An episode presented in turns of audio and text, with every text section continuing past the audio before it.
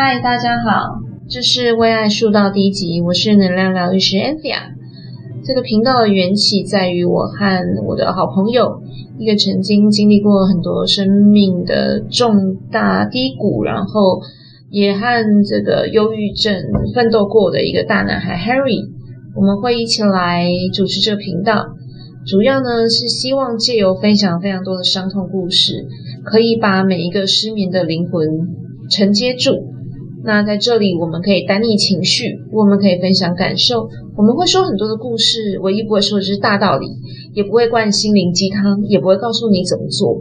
那在这里，只希望让你晓得你不孤单，让你在每个失眠的夜里。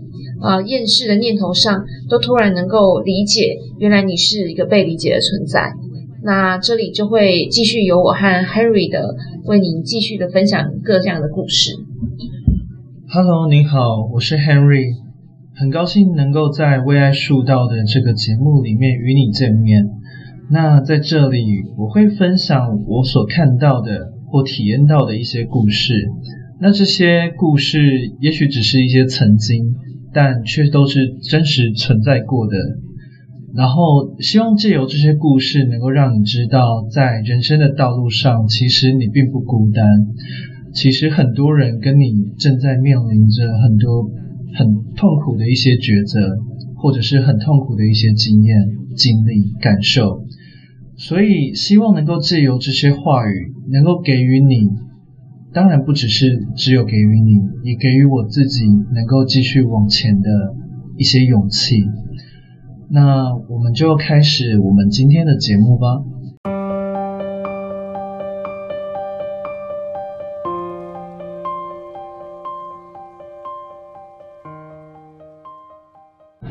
Hello Henry，其实刚刚有提到啊，就是我们这个频道主要是在分享故事，但是你记得吗？这个。一开始的缘起，是因为你先告诉我了一个故事。有一天你失眠了，然后在一个应该是唱歌的一个社群软体上，呃，可能遇到了某一个网友，呃，那你听了他的故事，那你是怎么有这个想法，觉得说故事其实就是一个帮助别人的方式，或是自我疗愈的方式？OK，其实我那时候在这个唱歌软体上，那时候跟大家就是一起很开心的唱着歌，那就是没有想到，就是有一个网友他突然跟我分享了一个，应该说跟大家分享的一个故事，跟一个属于自己的故事。嗯哼，那这个故事其实蛮沉重的。嗯，然后我也觉得这个故事的一些内容，其实跟我自己有很深的一些。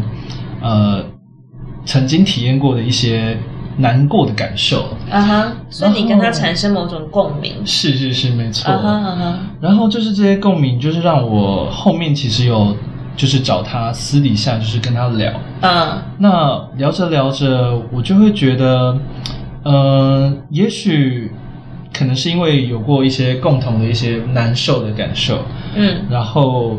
也许是因为这样子，让他觉得哦，我其实在于在感受或是经历这些不愉快、不开心，或是觉得不幸福的回忆的时候，其实在这个世界上也有人跟他一样承受过这样的伤痛。嗯嗯。那他也给予我一个就是回馈吧，就是认为说，哎，其实我也许只是静静的听着，不时的只是给予他一些我认同你。或者是我知道你很痛苦，你很难受，然后也许就只是这样简单的话语就能够给予他一些帮助、一些力量。嗯，那呃，当然，也许还有一些小小的天赋啦，大概就是可能我的声音稍微的能够让让让他觉得说，哎，能够稍微的帮助到他的内心。那所以，所以我才会跟 Anthea 啊，跟姐姐你这边去呃提到说，哎。也许我们可以就是在于我们一直想要做到一些帮助人的一些事情，嗯，那也许我们可以借由这样聊天对谈的方式，可以更多的让在人生这条道路上遇到一些困难的人，或者是遇到难过的人，然后给予他们听到这些故事之后，觉得哦，其实可以得到一些心灵上的治疗。嗯，所以其实你跟这个网友素昧平生嘛，也都没有见过面，只是聊天，对不对？其实对，其实就是这只是聊着而已。所以你看，聊天这件事情就已经帮助了。我觉得啦，就是你想要帮助一个人，尤其他可能当时应该是情况是很不好的，你可能觉得要把他拉起来是很难的，但是也许他要的不是拉起来，只是陪伴而已，或者是理解。对，其实遇到了很多的人。不管是我曾经在住院的时候遇到的病友，嗯，或者是嗯身边的朋友，嗯，甚至只是路边遇到的人，其实当当大多数的人在难受的时候，他们要的并不是你教我怎么去解决这件事情，对，他们要的只是可不可以有个人理解我，我真的为了这件事情做了很多的努力，对，但只是我不被看见，或者是。都不被认同，嗯，那他们要的也许就只是一个简单的陪伴，他们也不是要你说加油好吗？嗯，而是只是要很理解的说，我知道你真的很辛苦，你很累，你真的做到你所能做的了。那也许我们今天能够做的最后一件事情，就是好好的闭上眼睛，然后努力的为自己做最后一件事情，就是好好的睡着。对，其实 Harry 过去是。有一段时间是深受忧郁症所苦的，这他慢慢会在后续的故事再慢慢跟大家分享。我觉得忧郁症它确实就是生理上就是生病，就是他的脑中血清素真的就会刚好有一些分泌或是放电的一个失常，造成他整个人其实是很低潮。那这种低潮并不是真的喂喂心灵鸡汤，或者是说。给他一些所谓的行事方针，他就能够站稳脚步的。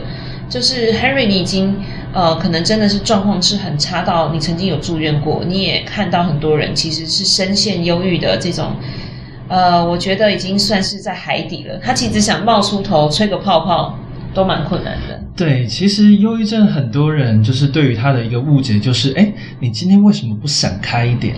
对对，但其实，在我们忧郁症患者这些病人的眼中，其实我们也很希望自己想开。嗯，但呃，我想应该蛮多人都知道《哈利波特》这部蛮经典的一个小说或电影。对对，那里面有一个算是蛮恐怖的一个存在，叫催狂魔。对对。那他的他就是会把大家的快乐给吸走，是。对。那其实忧郁症其实跟这个很像，它就是突然的出现，把你的快乐全部吸走，然后你没有办法去应对它，你只能够任由很多不幸跟快乐涌上心头，涌到你的脑海里面，然后你感受，你再也感受不到快乐，所以。你要说我不想快乐吗？我明明有时候在一个很快乐的场合，大家很开心的，也许在唱着歌，也许在一起可能小酌一下，或者是大家一起聚餐。但忧郁症来的时候，真的是挡不掉，我就只能够默默的，就是可能要继续伪装着我的笑容。对。然后我只是不想让大家知道说我现在很难受。嗯但其实我很想快乐，但我就是做不到，因为其实忧郁症真的就只是。像感冒一样，我就是生病了。嗯嗯，对嗯。其实我觉得忧忧郁症这件事情，如果没有真的经历过或感受过，是是很难理解的。就大部分人都会希望忧郁症人可以自己想开一点，或者是呃快乐一点。但是他就是在努力啊，就是很多人都在努力啊，是吗？对，没错。因为呃，我刚说忧郁症像感冒一样，就像是你今天如果发烧了。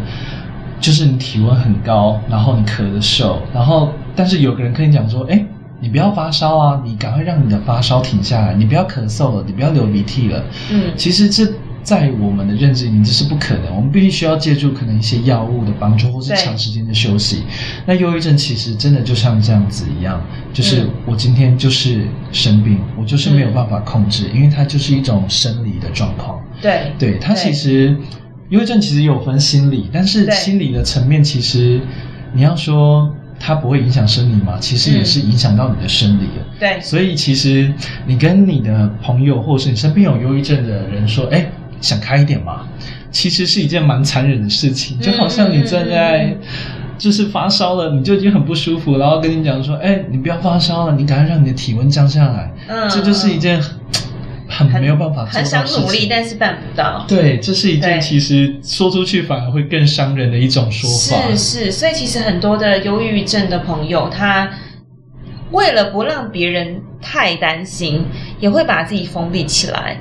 那可能我在猜，现在有这个缘分听到这个节目，然后晚上睡不着的，可能很多的朋友都是长期深受失眠或是忧郁所苦的人。那我觉得我们在这里就是回到我们频道一开始的初衷，我们就来聊聊故事。但是我必须让大家先知道，就是 Henry 他他生命有很多的故事，然后忧郁症也不是他自己找来的哈。那我也有过忧郁症一段时间，但是我比较短，是半年。那时候吃了身心科的药，那我大概可以理解，这个忧郁症来的时候就是排山倒海。我的我的状况就是我突然无法睡觉，我好像有四五天都是闭着睁呃闭着眼睛醒着。那我那时候还以为自己是自律神经失调，那整个人会昏昏沉沉。后来就是在身心科里面，然后做了一些量表，然后稍微去呃大概再跟医生聊一下。医生就觉得这其实就已经很明显符合忧郁症的一些病症，然后开始吃药之后才发现说，哦，其实我是可以用好一点的方式来面对我生活的困境啊，所以我只是呃觉得大家都过得很辛苦，那这些辛苦又当不被理解的时候，这些忧郁症的病友都是想躲起来，这对病应该是没有什么帮助，我觉得。对，其实有时候一开始我。在可能跟身边比较亲近的人说，我自己其实有这个状况的时候，其实我有时候真的很痛苦的是听到他们说：“哎，你就闪开一点。”嗯嗯，对，那这会让我觉得我还是不要讲好了，因为我觉得我越讲，其实你们给我的反馈，我知道都是一种担心，都是一种想帮助我的感受，但那样子的感受跟帮助，其实给我带来的是，哎。不是我明明就不是我不想想开，对呀，对，所以有时候我反而就是真的就是如同 Antia 刚刚说的，就是我会把我自己封闭起来，我宁愿什么都不要讲，不如我自己承受。我第一，我还可以不用把我自己的负面情绪或者是我的不舒服让关心我的人担心了，嗯哼，然后我是这样子也可以不用再受到所谓的第二次的伤害，所以我很多我自己甚至是我身边的一些可能抑郁症的病友，他们就会。觉得那我不要讲，我什么都不要讲，是不是对于我对大家都是更好的？嗯，所以没关系，我们的节目就是教大家都放开心胸的去呃接受我们的这个回馈的分享。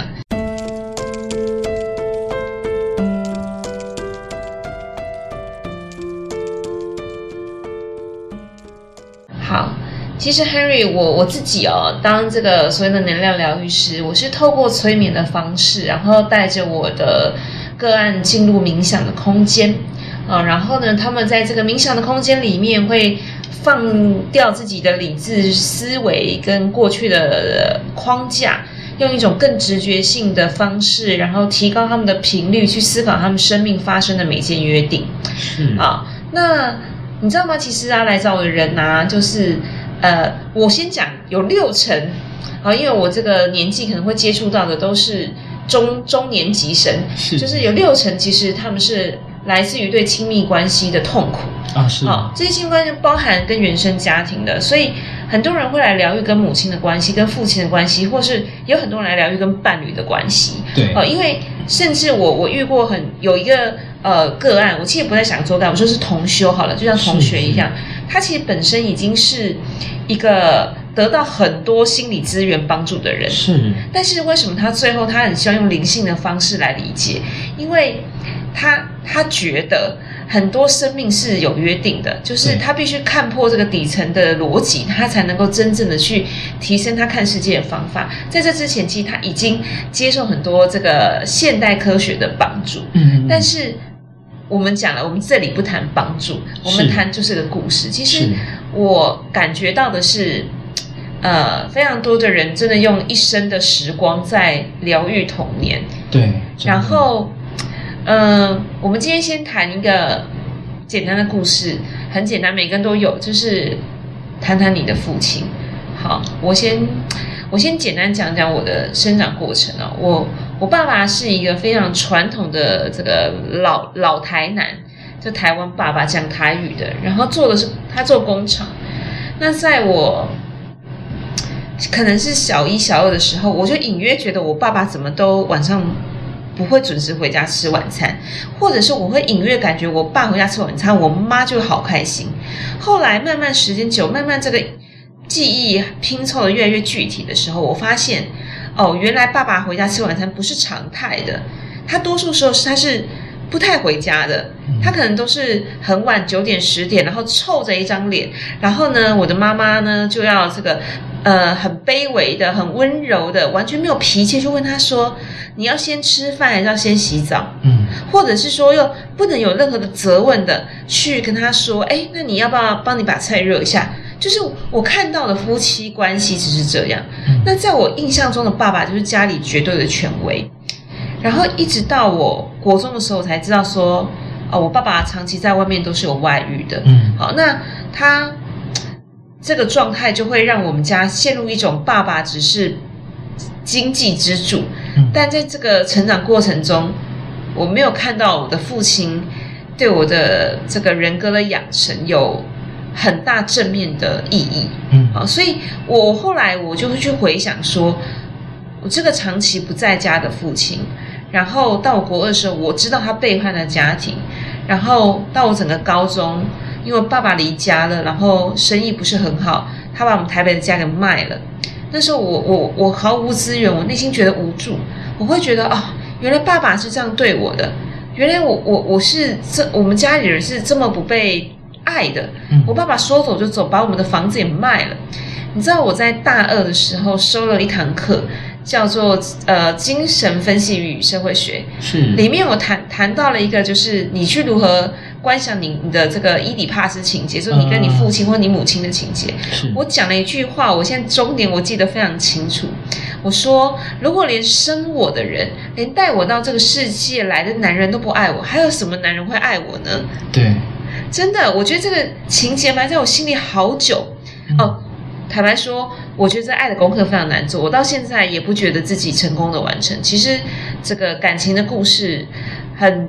很多的曲折跟跌宕，但回头来看，从我童年的时候很缺爱，然后无法从一个理解亲密关系正常的亲密关系如何经营，我没有看过我父母很亲密、很相爱的样子。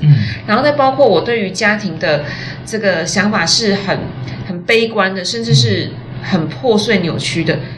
我长大之后，即便遇到一个蛮好的对象，其实我也。不知道如何让婚姻变得很棒，是，对我遇到相爱的人，我也不知道如何去爱他。对，那追根究底，我当然不是说已经那么大，经历过那么多事，always 在讲说是我爸不爱我变的，不是的。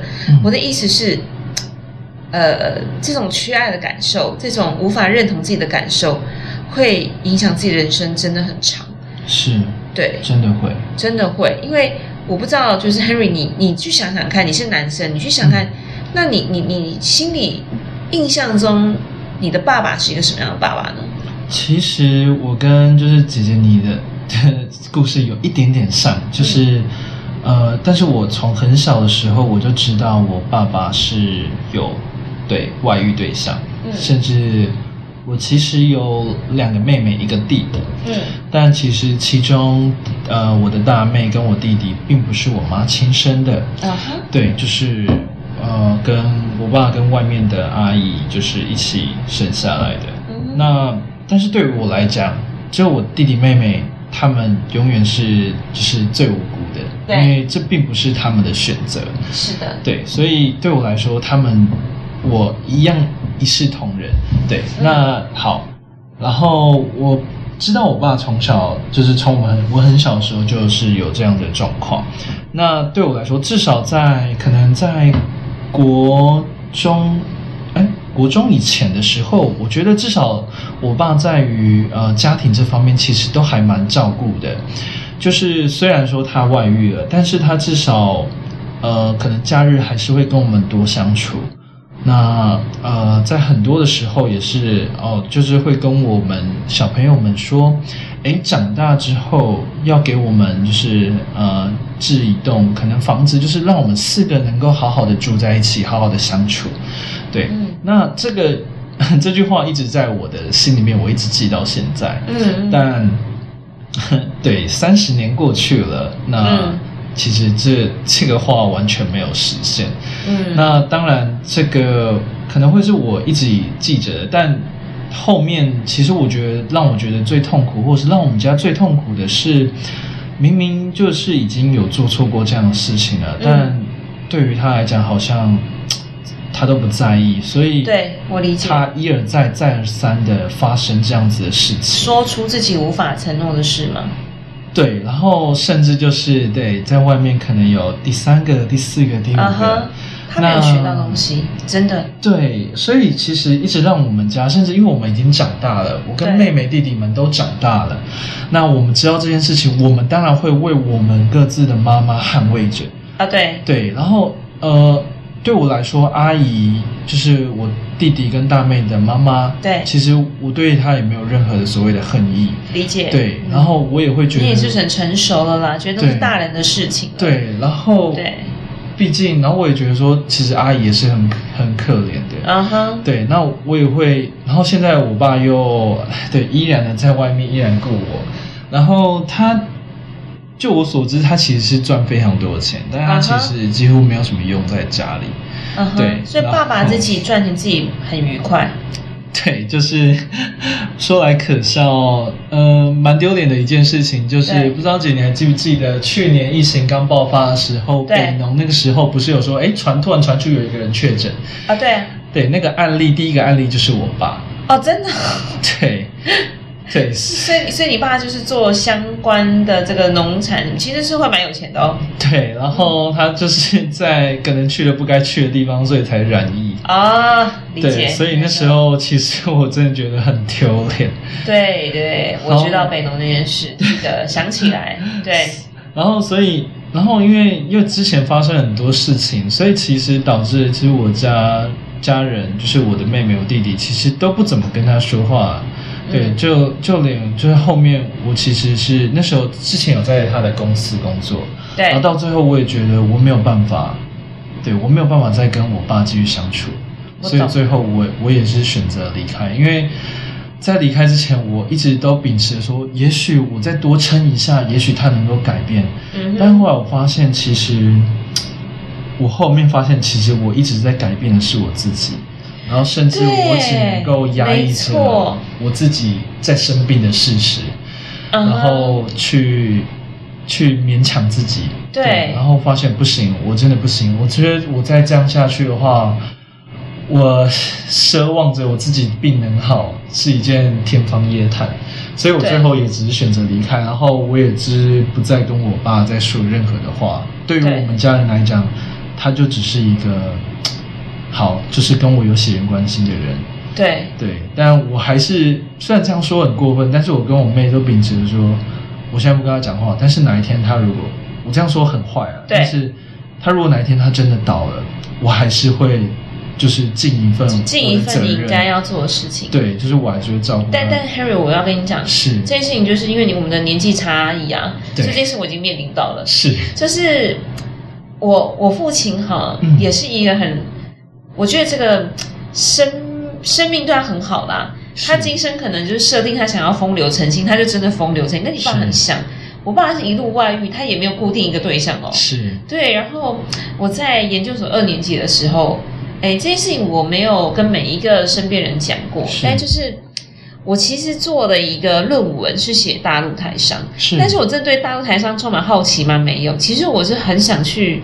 理解我的父亲为什么做出抛家弃子的事，因为我爸大概在我高三的时候就呃搬去了中国，然后他在那边有个所谓的二奶情妇，因为他跟我妈一直没有离婚，是，然后呃他一直跟我们说他在那边的工作非常的辛苦，然后没有赚到什么钱，然后我妈隐约知道有一个人，可是她。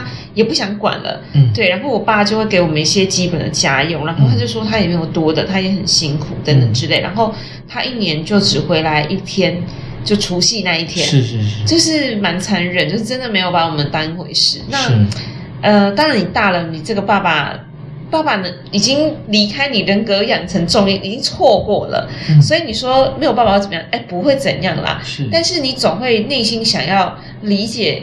为什么你你的生人生里面有一个这么大的反派，他在想什么？是，所以我研究所的时候去看了我父亲，是，哦，这在这种人生，呃，做一个最勇敢的决定，因为我自己去，然后我就住在我爸爸跟我跟他二奶家，是，就是我是跟二奶直球对决，是。那为什么觉得这件事情很辛苦？就是说。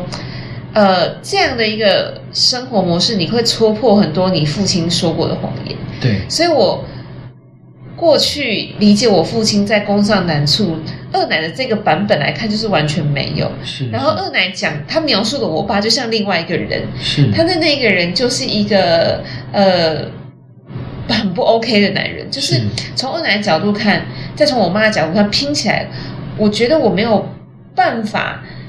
很正向去形容这一个人，就是我，我觉得我爸是充满了各种的贪婪、好色、懒惰的缺点，然后不负责任，然后自我中心，巴拉巴拉之类。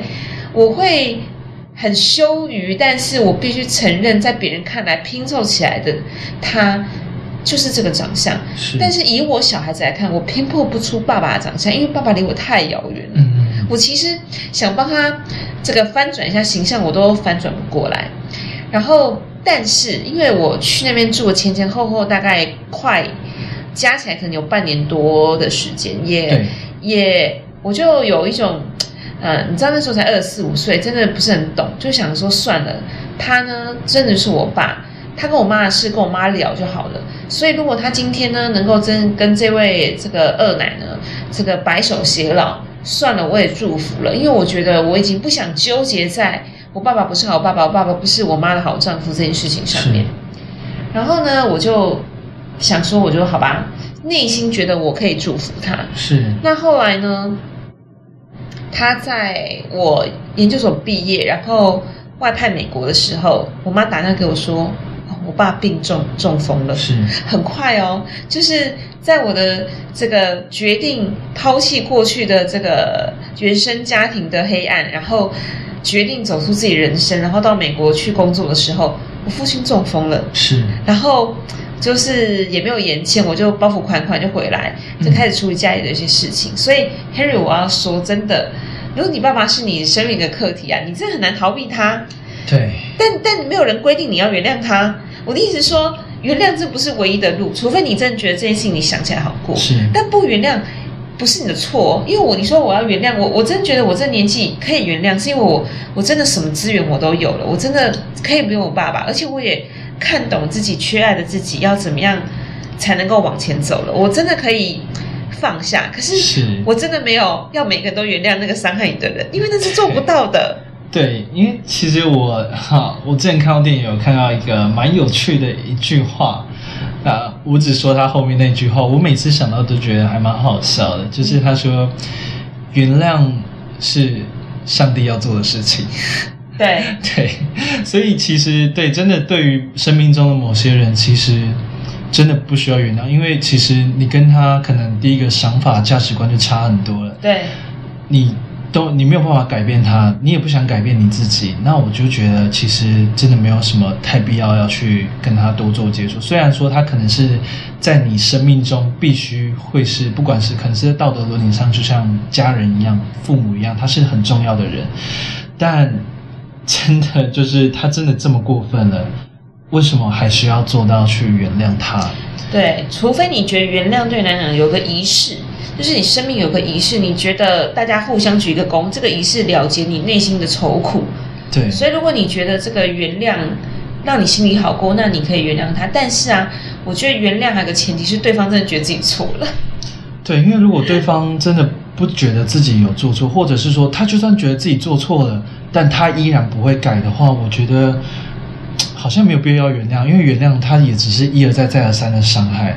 所以我觉得现在的我宁可就选择那好吧，我就不要去多接触你，你也不要来接触我。对，对我们就是好就这样子。那顶多就是到时候我最后依然会尽我的责任跟义务。虽然说这样说很残忍，但我觉得这就是我现在想法。不会啊，不会残忍啊，你就成熟大人啊。因为我最后还是有担负起养大的责任。是是是。因为我觉得是这样，就是每一个人心里都有个善良的东西。对，啊，我相信，即便这个很多的听众，他也生命可能有类似的故事。对，但是我觉得能够做出个决定，说好从此这个翻脸，我们就断断绝父子父女关系的人是极少数的，多数人都是先逃得远远的。对，然后呢？该负责的时候呢，就摸着鼻子回来付钱。是好，或者是有些人甚至现在在存钱，想说有一天他怎么样，我还有个办法不会拖垮我。对，但是这个都不是原谅啦。我但但也不用也不用。我的意思是说，呃，我们就讲个故事嘛。是。那那我我我其实我的故事就是，呃，我必我必须我必须去承担后续他生病之后的成本，但是呃，我也花了很多的成本在。